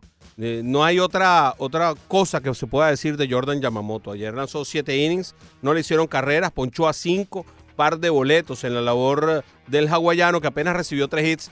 Y estuvimos viendo, Fernando, el pequeño detalle en la televisión de la familia. De la familia de él que estaba sentada allí viendo el juego. Eh, su padre, su madre, creemos que es su novia, una jovencita rubia que estaba sentada con ellos. Si es la novia, nos dice Leandro. Em, oye, ¿cómo se disfrutaron la labor de Yamamoto? ¿Cómo vivieron el momento? Fue un momento realmente especial para la familia. Siempre es un momento especial el debut, pero cuando el debut es de, esta, de estas características, sacando a un equipo, vino de stopper. O sea, lo trajeron para que sustituyera a eh, Ureña, pero además se aplicó como un stopper. Acaba de parar una seguidilla de seis derrotas consecutivas, blanqueó en, seis- en siete innings de labor, paró a uno de los equipos con una de las ofensivas más importantes de todo el béisbol de las grandes ligas. Vaya que, vaya que hay cosas que, has- que hablar acerca de Jordan Yamamoto. Definitivamente, venir bajo esas circunstancias y responder, pues eh, tiene un doble mérito, una connotación especial. Eh, muy distendido con todo y que reconoció que estuvo nervioso al principio, pero que luego del primer bateador al cual enfrentó, ya pues la- las mariposas esas habituales que afectan a los novatos el día de su debut fueron controladas eh, como el control que exhibió él en el, en el montículo. El, el aspecto fundamental que exhibió Jordan Yamamoto fue ese control. El muchacho de 23 años hawaiano, tercer hawaiano en la historia de los Marlins, Charlie Hoff, el hombre que tuvo la pelota para el primer encuentro histórico, Justin Wayne, que también fue un lanzador de poca relevancia por allá por 2002-2003, y ahora Jordan Yamamoto. Al principio estaba realmente nervioso, estuve sudando todo el día, pero una vez que me enfrenté al primer bateador, las cosas se calmaron. Don Mattingly decía, es divertido de verlo. Si tú vas a un tryout, probablemente el scout que lo mire no va a firmarlo. Pero él puede add and subtract, que es la mejor definición para este pitcher hawaiano. Sabe añadirle velocidad y quitarle sin tener demasiado en los picheos. Él va a lanzar su recta en 86 y 92. Mezcla y mezcla. Se hace impredecible. Un magnífico reporte, con, obviamente con todo el bagaje y recorrido y experiencia que tiene Don Mattingly, pero lo definió muy bien. Es un pitcher que va a estar siempre en, en la frontera, en el límite de su control. Si hay un día en que viene y el control lo traiciona, va a tener problemas. Claro. Porque no tiene el extra en sus picheos para sobreponerse al descontrol. Vaya que ha habido grandes así. Ahora mismo podemos ver a uno que tal vez no sea élite, pero es un pitcher que sabe as- eh, lo que hace sin tener demasiado en la bola, como Cal Hendricks, el derecho de los Pero cachorros es de muy Chicago. bueno. Tú me das cuatro así y yo armo una rotación fantástica. Es muy bueno. Bueno, Maddox, es la Sí, quinta ese, ese es el prototipo. Lo que pasa es que llegar a ser, llegar a ser Greg Maddox, Sí, claro. eso Pero es, para palabras que- mayores. Para que la gente tenga ese, esa foto mental. Sin ser overpowering, tener cómo sacar outs. Ayer mostró que puede tener esa facultad Jordan Yamamoto, cuyo salto es directo desde AA, con corta experiencia, porque estuvo lesionado. El año pasado lanzó un ratico. eh, 12, 14 juegos, luego lo llevaron a la liga instruccional, donde se vio muy bien, y este año no tenía un récord deslumbrante, de esos que, que encandila como para eh, justificar su ascenso, pero bueno, eh, le da la razón a quienes tomaron esa decisión. Sí, definitivamente no hay nada mejor que ver a los jugadores. Los numeritos no dicen tanto como dice el, el, el escauteo real, el estar allí, el ver al pelotero y saber qué cosas puede hacer. Y bueno, está la demostración patente en esta primera salida. Todavía no es echar eh, las campanas a sonar, pero sí es, es muy buena la salida. Una de las cosas que más me gusta de Yamamoto es ese diferencial grande que hay entre sus picheos rápidos en, recta, que andan alrededor de las 92, 93 millas, y esas 70 millas que te puede tirar en cambios y curvas, eh, 20 millas por hora, en un pitcher inteligente que sabe manejar las esquinas, que además se deja guiar por el receptor, que en este caso fue Holliday, que además es muy bueno guiando, guiando a, los, a los lanzadores. Eh, sin duda alguna que esa eh, son herramientas que son importantes. Ya habíamos dicho, tres lanzamientos que son sus lanzamientos rápidos que se parecen mucho. Eh, tiene dos o tres lanzamientos lentos, no tira mucho el cambio, no le gusta mucho su cambio, pero cuando lo tira hace lucir mal a la gente. Así que eh, el staff está allí, el staff está allí y yo creo que es muy importante. Eso hablando de cosas buenas. Hablando de cosas buenas, por supuesto hay que resaltar ayer el, bateo de Garrett Cooper, que sin duda alguna ha venido increciendo, ha venido mejorando, ya anda por la frontera de los 296, ayer conectó de 5-3, cuadrangu- eh, ¿cómo se llama? Grand Slam, eh, anotó dos veces, eh, muchacho de la madrina, el, el- el- ¿cómo se llama? El novio de la madrina, ayer tuvo dos oportunidades para tirar el doblete y completar la escalera, no pudo, pero eh, estuvo brillante, sin duda alguna, con un bate en la mano y a la defensiva también ayudó, a pesar de no ser un primera base, lo vimos en un par de oportunidades hacer cosas importantes. dio el triple como el primer ah, batazo que parecía guiarlo hacia la escalera, porque es el más difícil.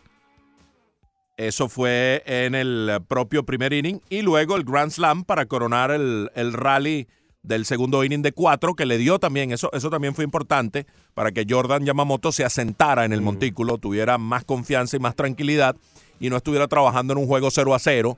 Lo hemos dicho muchas veces, incluso para Pablo López, que ya tiene algún recorrido, o para Sandy Alcántara, que también lo tiene, es difícil estar trabajando permanentemente en juegos pequeños, en juegos en los que un mínimo error te cuesta el partido. Entonces, para Yamamoto asentarse y tener serenidad, afrontar el partido con, mayor aplomo, pues vino eh, este despliegue ofensivo de los dos primeros innings personificado en Garrett Cooper con el triple y el Grand Slam el segundo inning. Luego dio un sencillo y le quedaron dos turnos tras un jonrón de, de Curtis Granderson, por cierto, que extendió el eh, octavo inning parte de abajo, le dio un nuevo turno a Garrett turno. Cooper y parecía que estaba como escrito el guion perfecto para que viniera Cooper y diera el doblete que coronara la primera escalera en la historia de los Miami Marlins, pero no pudo ser en todo caso una gran jornada para Cooper que se ha revelado como un bateador del clutch de esos que está dando los batazos a la hora buena. Y hablamos de Granderson. Granderson ayer con ese jonrón de tres carreras maquilla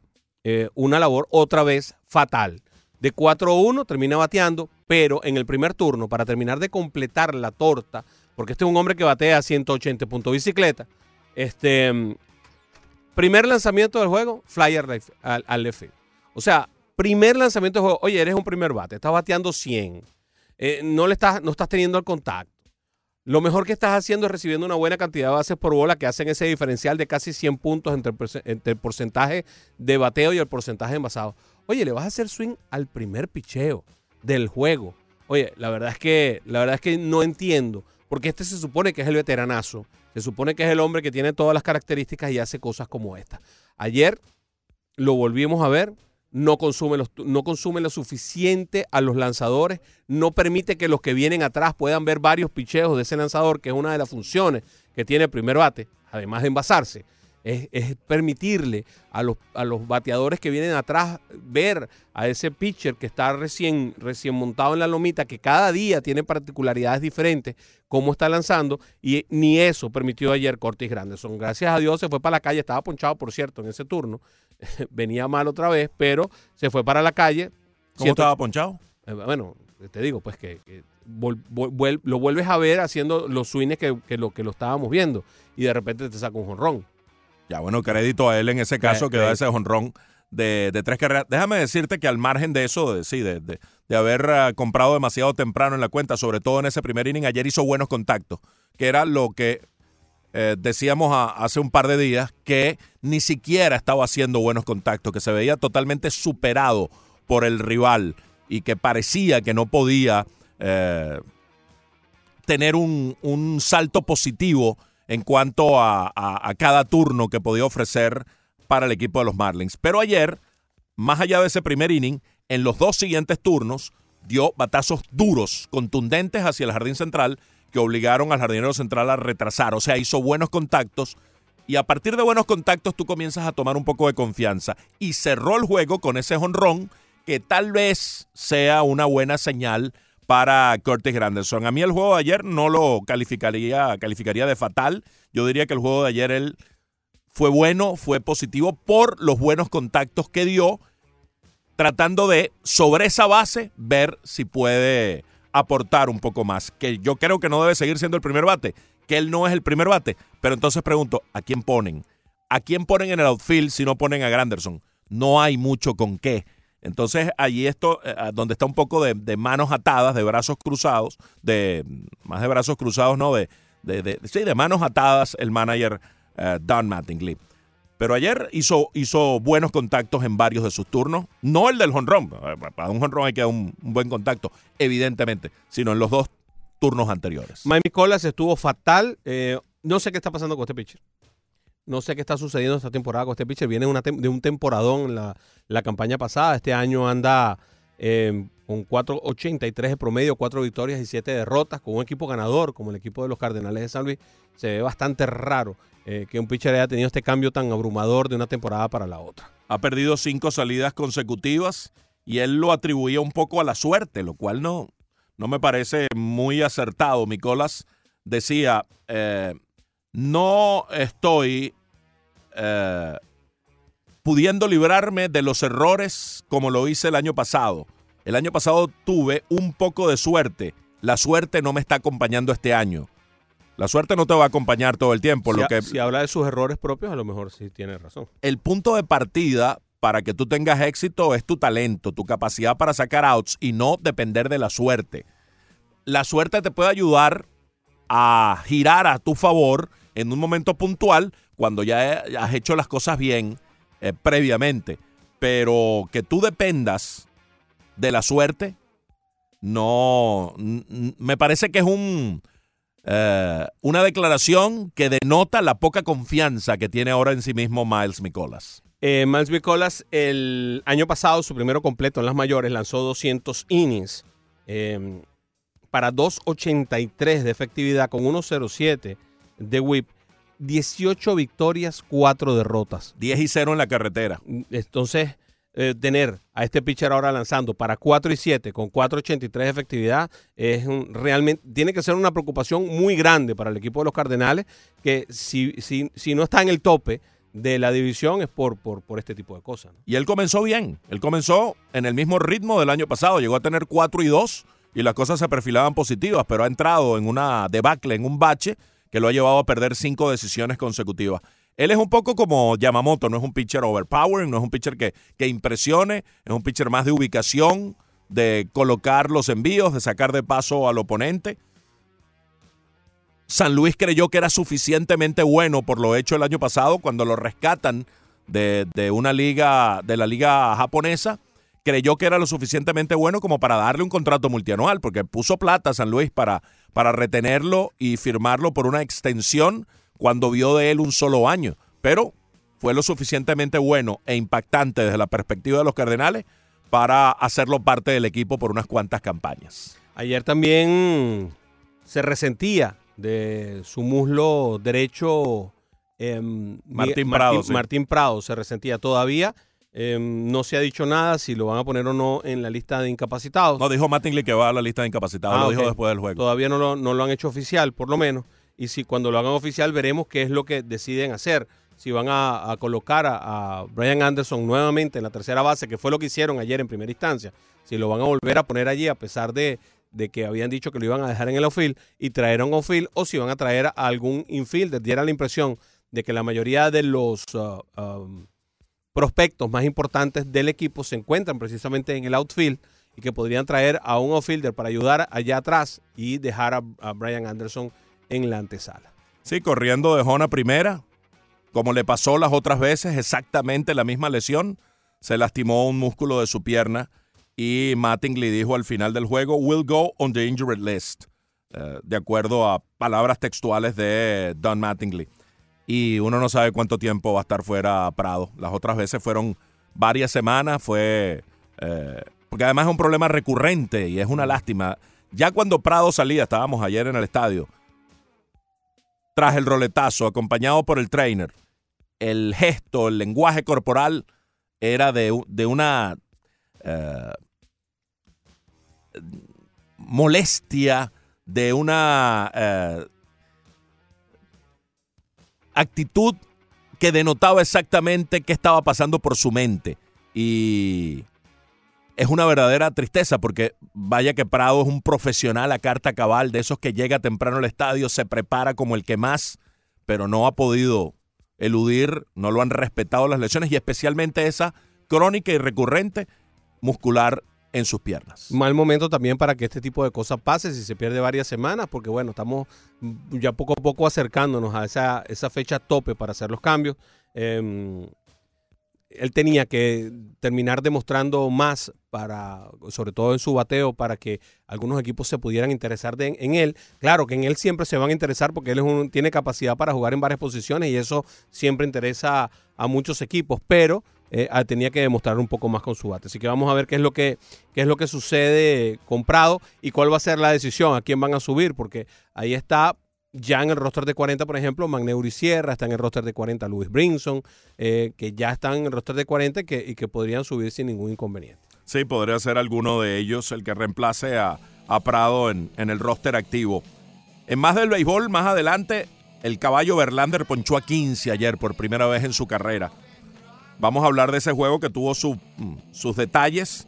Eh, hubo cuatro pelotazos en el partido entre Chicago y Colorado, ya hay historia y, y pareciera que ahí podría establecerse una atmósfera de esas eh, mm, malas, negativas para que haya este tipo de conflictos. De las que le gustan a Leandro. De las que le gustan a Leandro, esas trifulcas en el terreno. Ay, sí, Y el muchacho- como las moscas, así, eh, Sí, sí. frotándose las manos. Y el muchacho Austin Riley sigue haciendo historia.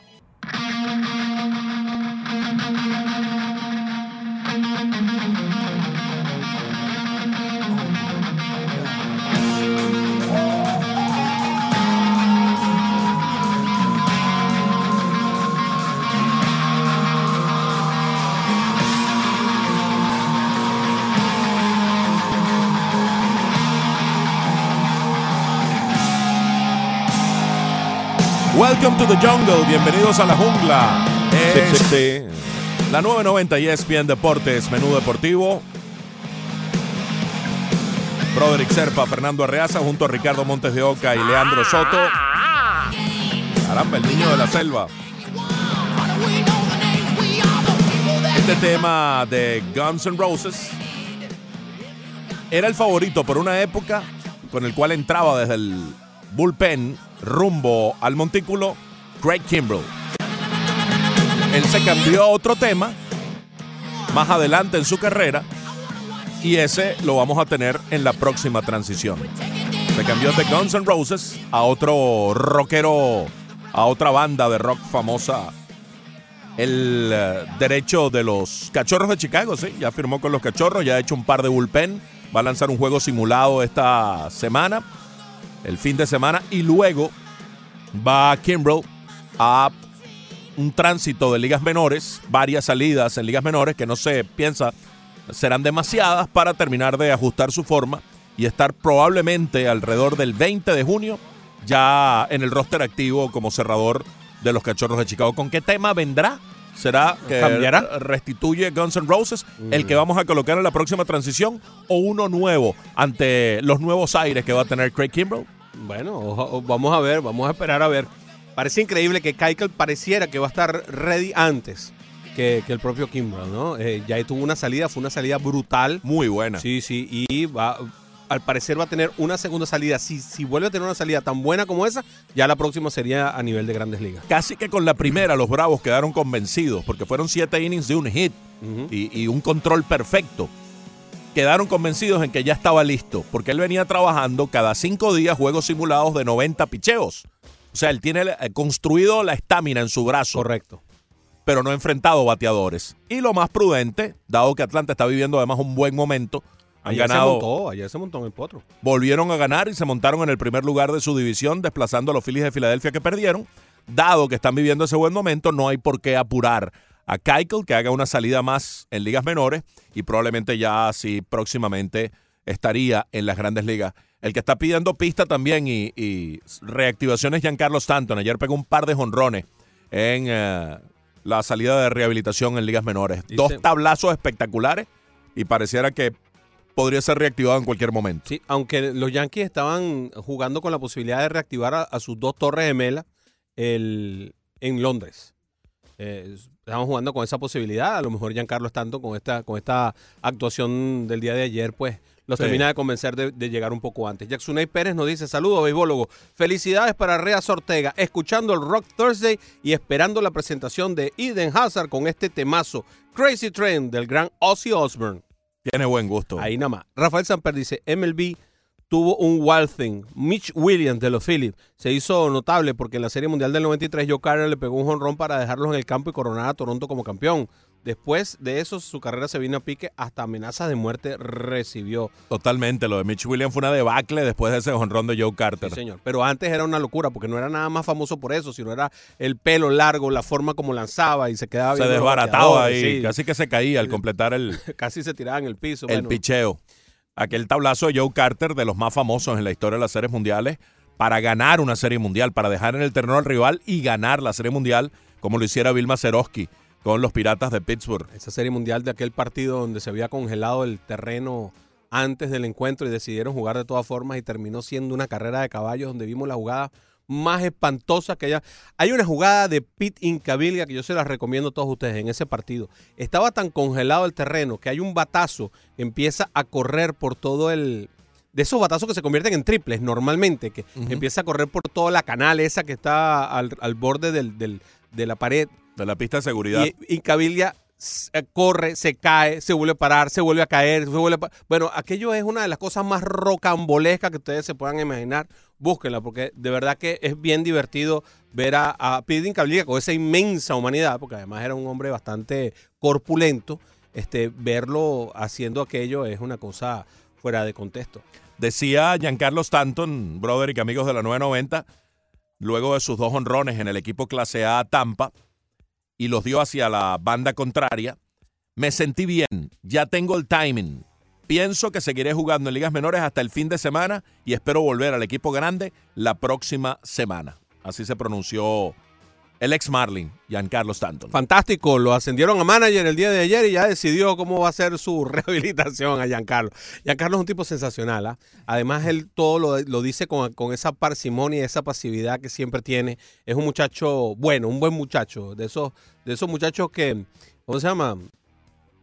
Uno, uno, uno le da, los valora por ser, por ser, por ser así, por ser, por, por su manera de ser, más que inclusive por sus capacidades que tienen. Abelardo está en línea, bienvenido Abelardo. Sí, buenas tardes a todos, Fernando y Broderick. Buenas Eh, tardes. eh, ¿Qué ustedes piensan? ¿Ustedes creen que, que, que Martín Prado ya vio su último juego? Eh, el historial de él es que, bueno, ustedes lo saben, se lesiona demasiado. Eh, cuando da pena porque todavía le queda algo, pero eh, se lesiona demasiado. No creo que él vuelva al roster activo, lo van a tener ahí, van y ven. Y en la otra parte de mi pregunta es, creo que también, ¿cómo se llama el pitcher? sur- Adam Collins, yo creo que también ese también le van a dar, le van a dar de baja o lo van a soltar uh, designated for assignment, como le dice, designado para, o sea, que lo dejan libre, ¿no?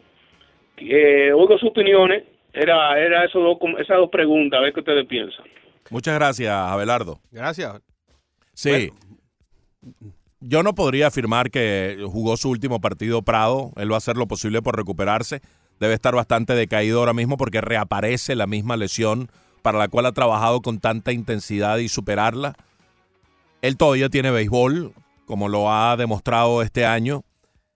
Y es una lástima eh, lo que ocurrió en esta última parte de su carrera, porque mira que Prado fue un tipo saludable, que no se lesionaba nunca. En la etapa con Atlanta, después de dejar de ser utility para convertirse en jugador de todos los días, con Arizona, donde firma su contrato carrera. Luego pasa a los Yankees y la primera lesión, que no fue, no fue una lesión, fue más un problema físico, pero le dio una apendicitis, le priva de jugar con los Yankees en la última etapa de aquella temporada cuando los Yankees lo adquieren para que sea el refuerzo eh, de cara a una recta final. Después de, los Yankees lo cambian a los Marlins eh, en una transacción y las primeras temporadas de él con los Marlins fueron, fueron bastante buenas.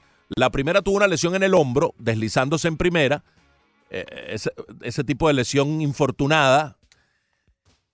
Y luego juega 153 partidos al año siguiente. Es una temporada totalmente saludable. Pero a partir de 2017 en adelante, realmente las lesiones han, no han respetado a Martín Prado. Sí, ha sido realmente lamentable todo lo que sucedió con Martín, que eh, una de sus, sus mayores virtudes es, es eso, ¿no? El poder desdoblarse y poder hacer muchas cosas dentro del terreno de juego, no solamente a la defensiva, sino que también las hace a la ofensiva. Es uno de esos bateadores que puede batear por los gaps, que te puede tocar una bola, batear por detrás del corredor, es un tipo muy inteligente.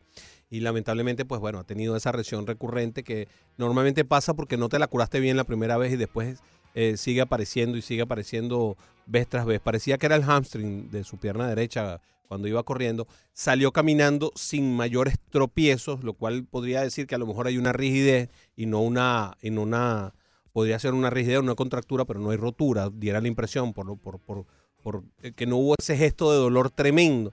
Pero de todas formas, pues bueno. Bueno, eh, fíjate que Corey Seager también salió caminando normal y son seis semanas. Eh, Bueno, sí, la sí, lesión sí, de. Seager. Ah, eh, No, es que todo esto, el hat-trick se demora. Sí, se demora mucho se y- demora. Y, es de cuidado porque es muy traicionero. Si regresas antes de tiempo, eh, recaes y la recaída es mucho peor. Eh, en este caso, el primer reporte, el que se escuchó en el palco de prensa respecto a Prado era tightness en su, en su hamstring. En su hamstring. Como una- no, no parecía tan grave. Y eso fue lo que reportó Roto World. Que tal vez incluso jugaba el viernes. Por tener día de descanso hoy, jugaría el viernes, mañana. Hoy los Marlins no juegan. Bueno, eso fue basado en ese reporte inicial, pero la realidad es otra. La realidad es que la lesión es similar a las anteriores y lo decía Mattingly al final del juego, va a ir a la lista de, de- de lesionados. Sí, si va a la lista de lesionados, eso sería un grave tropiezo de cara a lo que de él se esperaba y lo que se estaba buscando de él esta temporada, que era que se mantuviera sano, que pusiera buenos números de hasta la mitad de la temporada para que pasara a otro de los equipos y, y dejara en su camino a un prospecto más o a un par de prospectos más para el equipo para poder eh, pues, seguir en este proceso de reconstrucción. Fíjate cómo el béisbol es cíclico. Cuando Prado pasa de Arizona a los Yankees, el cambio es por Peter O'Brien, el mismo que Ah, estaba aquí con, los Marlins. Y cuando él pasa de los Yankees a los Marlins, llega junto a David Phelps por Nathan Eovaldi, Domingo Germán, Oh. el mismo que tiene nueve victorias y, y está pues eh, ahora mismo en la lista de Lesionado, lesionados, y Garrett Jones, aquel bateador zurdo que en algún momento mostró cierta fuerza. Bienvenido, Rommel, ¿cómo estás? Saludos ahí a la Junta, hombre. Saludos, Rommel. Saludos, Rommel. Óyeme, este, eh, óyeme, yo meditaba yo que ese equipito de, de Milwaukee, ellos no, yo no pienso que lleguen hasta serie mundial y nada de eso, pero mientras tanto, esa gente le hago la, fie- la fiesta a cualquiera, Claro. son duros de matar, eh, ese equipito es, y déjame decirte, ese muchacho es llovinista, como lo decía aquí en los Marlins, mira qué clase de mano ya ha salido así, que de, de, de tú sabes, de, de, no, es, no es de mucho, eh, no se habla de él ni nada, pero es mejor que mucho manager, mucho manager, qué clase de manager ha salido, yo no sé si todos lo ven de esa manera. Sí, a Craig Counsell, sí, claro, es, es- es- es mejor que muchos. Es, un, es un manager con que además le gusta jugar todo el juego de pelota. No es ese manager que se sienta ahí a esperar que los peloteros hagan eh, las carreras, sino que él también le gusta fabricarlas, le gusta entrometerse en las decisiones, mueve mucho sus lanzadores. Es un manager de Liga Nacional al mil por ciento, este Craig Counsell, y además es, una, es un hombre que ha sabido mezclar rematadamente bien la información que dan los números, estos números sabermétricos ahora bien complicados, con eh, su instinto, su capacidad para leer el juego, verle la cara a los jugadores y saber qué están pensando, qué está pasando por dentro de ellos. Y yo creo que eso es una de las grandes virtudes que tiene Craig Counsell. Yo creo que eh, eso, eso lo hace, Fernando, el haber jugado tantas posiciones, en haber estado tanto tiempo en la banca también y haber, haber aprendido tanto del béisbol chiquito, ¿no? En diferentes cosas, haber sido el hombre que tocaba la bola, que buscaba batear por detrás del corredor, que, que le ponía el bate a la bola para tratar de tirar un hit cortico, cosas como esas, ¿no? Que hacía Craig Counsell. Sí, ese béisbol que él jugó, pues no, no puede ser desechado y tiene que estar en su ADN a la hora de dirigir. Él es un poquitico rígido en esto de la tercera vuelta de los lanzadores. Rara vez los deja para la tercera vuelta. Me parece un poquitico estricto más allá de la cuenta en ese particular. Pero de resto a mí me parece que él eh, mantiene un buen balance y equilibra muy bien lo que es ayudarse por eh, los nuevos métodos, los nuevos estudios y tener eh, también el feeling para saber cómo proceder en un momento determinado. Ayer Milwaukee ganó el partido pese a poncharse 24 veces. Se poncharon 24 veces en el juego, 15 ante, ante Justin Verlander y terminaron ganando el, el juego de pelota. Houston estableció la marca para la franquicia de ponches, pero se fue con la derrota. Verlander por primera vez en su carrera poncha a 15.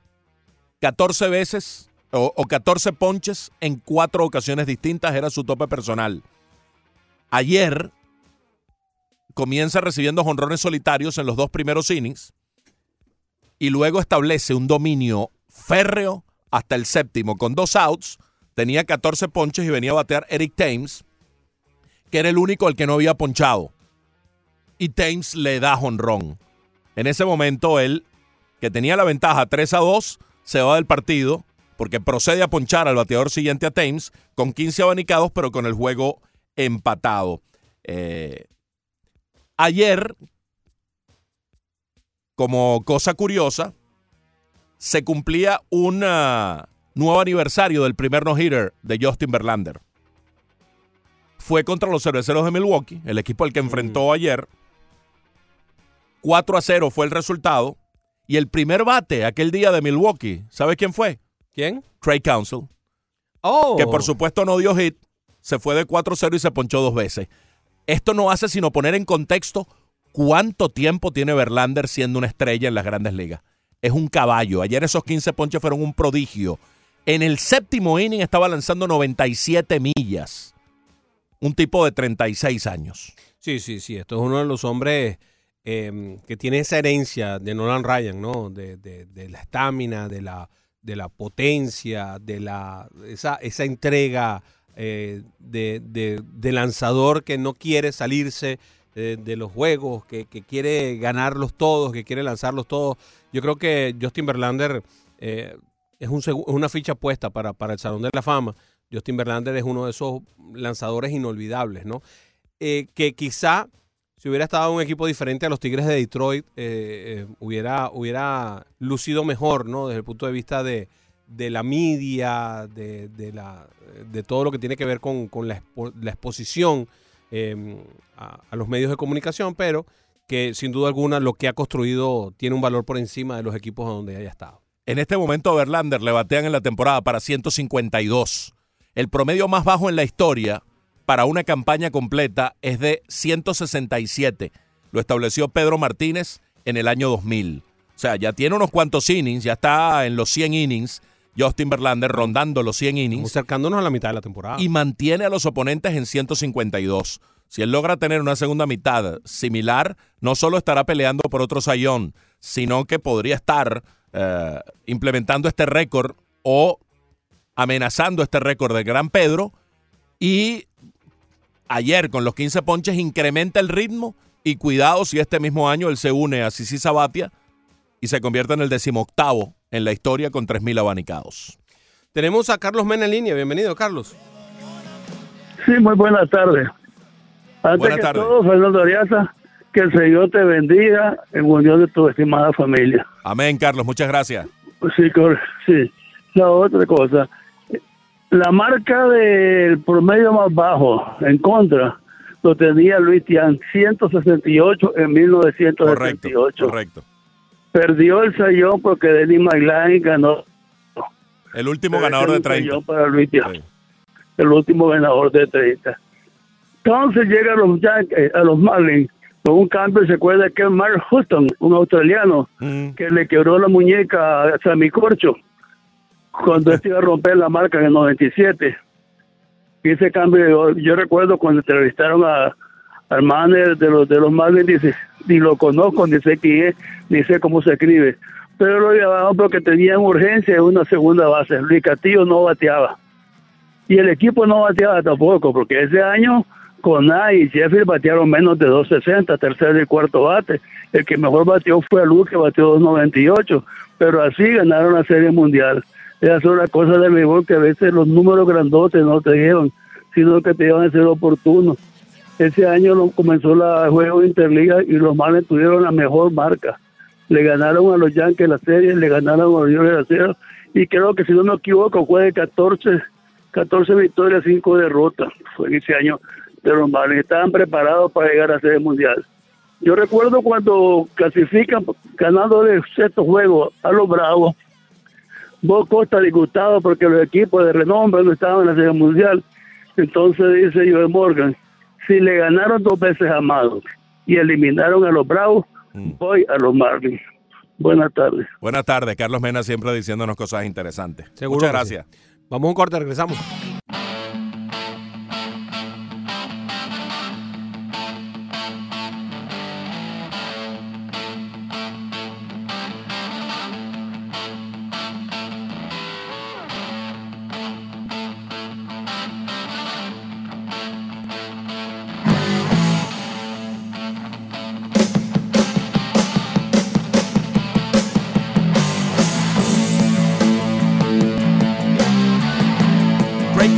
Cambió en 2017 para este tema de Ted Nugent. Strange Hole. Utilizaba la primera parte de su carrera cuando venía desde el montículo o desde el bullpen al montículo. El tema que escuchábamos en la transición anterior, Welcome to the Jungle de Guns N' Roses. Y luego implementó el de Ted Nugent, Strange Hole. ¿Cuál utilizará Kimbrell ahora cuando le toque por primera vez venir desde el bullpen de Wrigley Field? Al montículo lo sabremos. Se acerca ese momento para el estelar relevista que pactó un contrato de 3 años y 43 millones de dólares con una opción adicional. Y seguimos en la parte final de nuestro programa del día de hoy, el Rock Thursday, dedicado a los temas favoritos de los jugadores. Obviamente temas rockeros, temas de heavy. Muchos tienen esa, eh, esa particularidad, ese gusto por eh, temas como el que compartimos nosotros los jueves en el Rock Thursday. Broderick Serpa y Fernando Arreaza junto a Ricardo Montes de Oca y Leandro Soto. No le hemos prestado tanta atención como es debido a la encuesta hoy. Ricardo, cuéntanos cómo va. Arroba 990 y Deportes, ¿cuál selección cree usted se impondrá en la Copa América? De no aparecer su favorita, su favorita, pues cítela. 43% dice Brasil, 32 Argentina, 22 Uruguay y solamente el 3% la selección chilena, es la bicampeona, por cierto, de la, de la Copa América. Nada más y nada menos, bicampeona, correcto. Dos veces le ganó Argentina las finales en tanda de, de penaltis, dejando a los argentinos con el corazón destrozado. Bueno, después de aquella última vez, brother, recuerdo, eh, de la derrota en la tanda de penaltis, Messi anunció que se retiraba de la selección.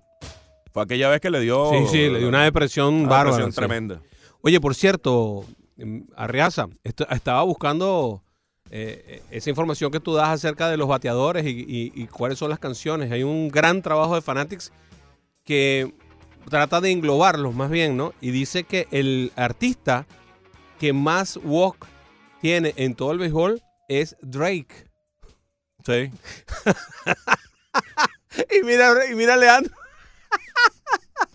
Él, el artista con la mayor cantidad. Hay 15 peloteros de grandes ligas que lo seleccionaron a él para hacer su, su- sus diferentes caminatas. Bueno, ten por seguro que aquí en el Rock Thursday no va a sonar ninguna de, de Drake. Ya tenemos seleccionado para por lo menos dos, tres semanas de Mm. peloteros que tienen como predilección la música rock y que vamos a colocar en distintas transiciones en los próximos jueves en adelante. La música que más se oye es hip hop rap.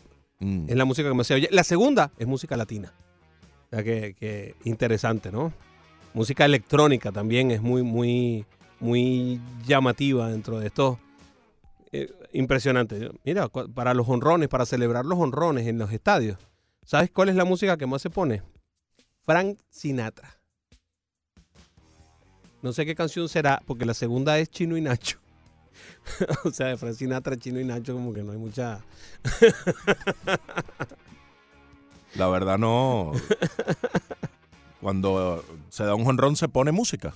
Bueno, sí, aquí lo dicen para eh, Home Run Celebrations.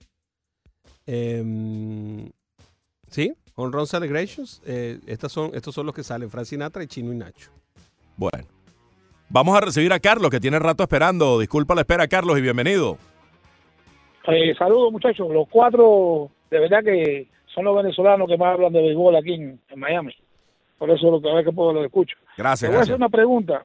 le voy a hacer una pregunta y después lo voy a escuchar. Diga. Es una pregunta un poco pesada porque las comparaciones. Yo quisiera que ustedes me dieran su opinión comparando a Nolan Ryan con Roger Clemens.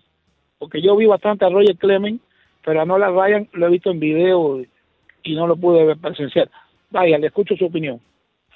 Es una comparación de esas interesantes como para dedicar un programa y, o un segmento completo, porque son dos pitchers de poder, dos pitchers longevos que lograron mantenerse activos por mucho tiempo con el recurso del ponche. Evidentemente Ryan, el expreso por encima, porque es el líder de todos los tiempos, pero Clemens ponchó más de 4.000 también, detrás de los 5.700 y tanto de Ryan, que tal vez se hizo más pitcher en la segunda parte de su carrera.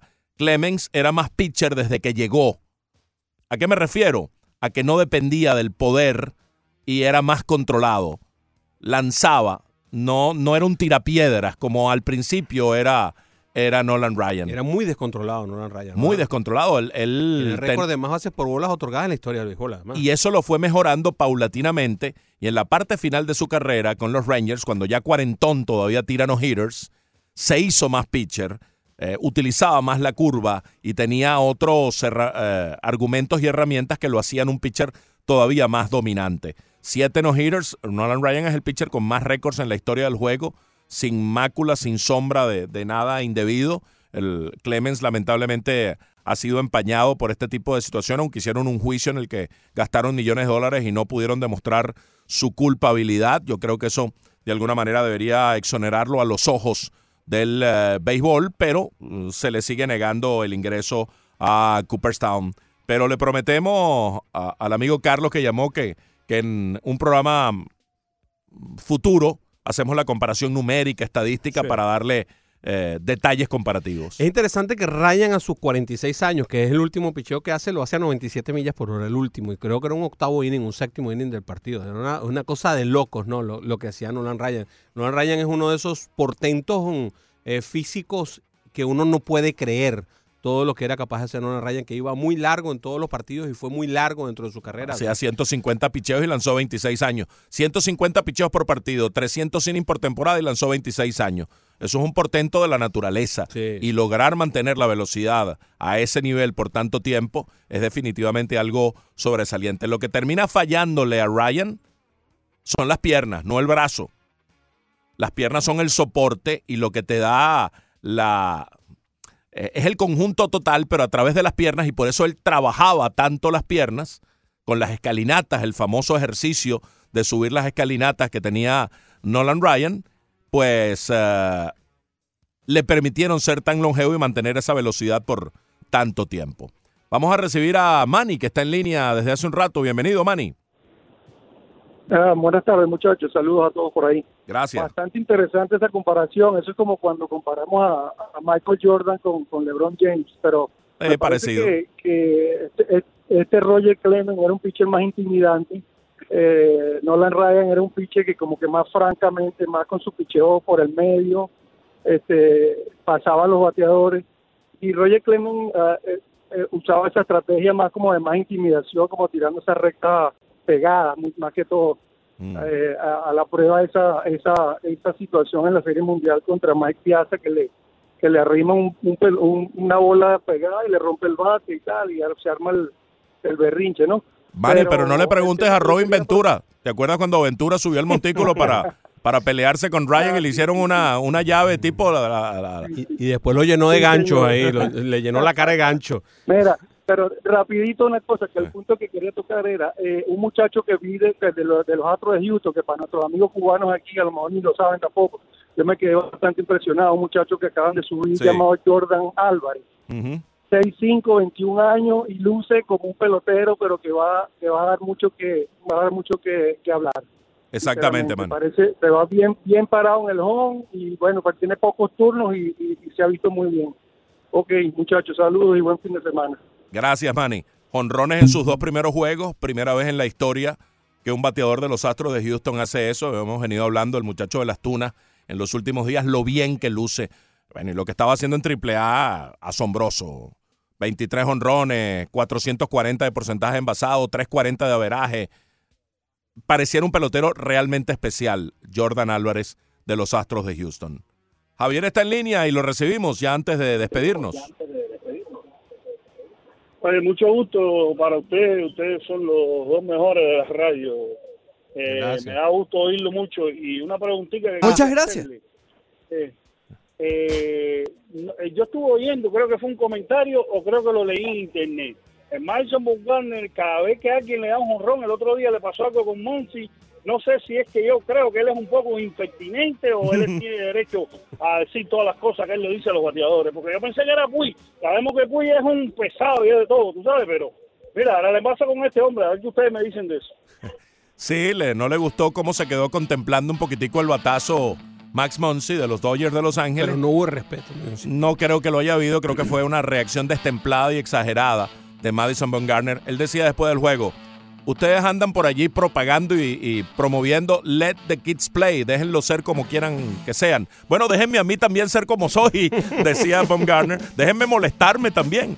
Y- y pareció, sí, en ese, en ese momento exagerado. Max Monsi le dio una respuesta muy buena porque él le dijo, no te quedes viendo la pelota. Y Monsi le dijo, si tú quieres verla, busca al océano, búscala allá al océano donde la envié. Sí, ellos tuvieron una discusión que se ve. Todo el recorrido de la base sí. fue una discusión acalorada. Sí, sí, sí. Manny Brave nos dice, muchas veces, rabia. aunque se sabe que el jugador no regresa hasta la otra temporada, lo ponen en la lista de incapacitados de 10 días y no en la de 60. Cuando hace falta, lo ponen en la de 60 para poder utilizar su cupo en el roster de 40. Eso es correcto. ¡Feliz cumpleaños, Arreaza! Muchas gracias, muchas gracias por todo y la hemos pasado muy bien como siempre. Hasta mañana. Diga adiós, Leandro. Hasta luego, Broderick. Mañana a las 9 el Ross Deportivo. No te lo puedes perder. Que vamos a ir, Ricky. ¿No escuchaste hoy el, oh, eh, el flamenco maracucho? Ah, no. ¿Con castañuelas y todo? Sí, Sí, bueno, sí, sí. mañana tendremos que repetirlo, Leandro. Ah, Mañana lo repetimos. Nuevamente flamenco maracucho. Yo conozco uno que cantaba flamenco. ya me- Que Flamenco. una tarde para dar. Grand Slam.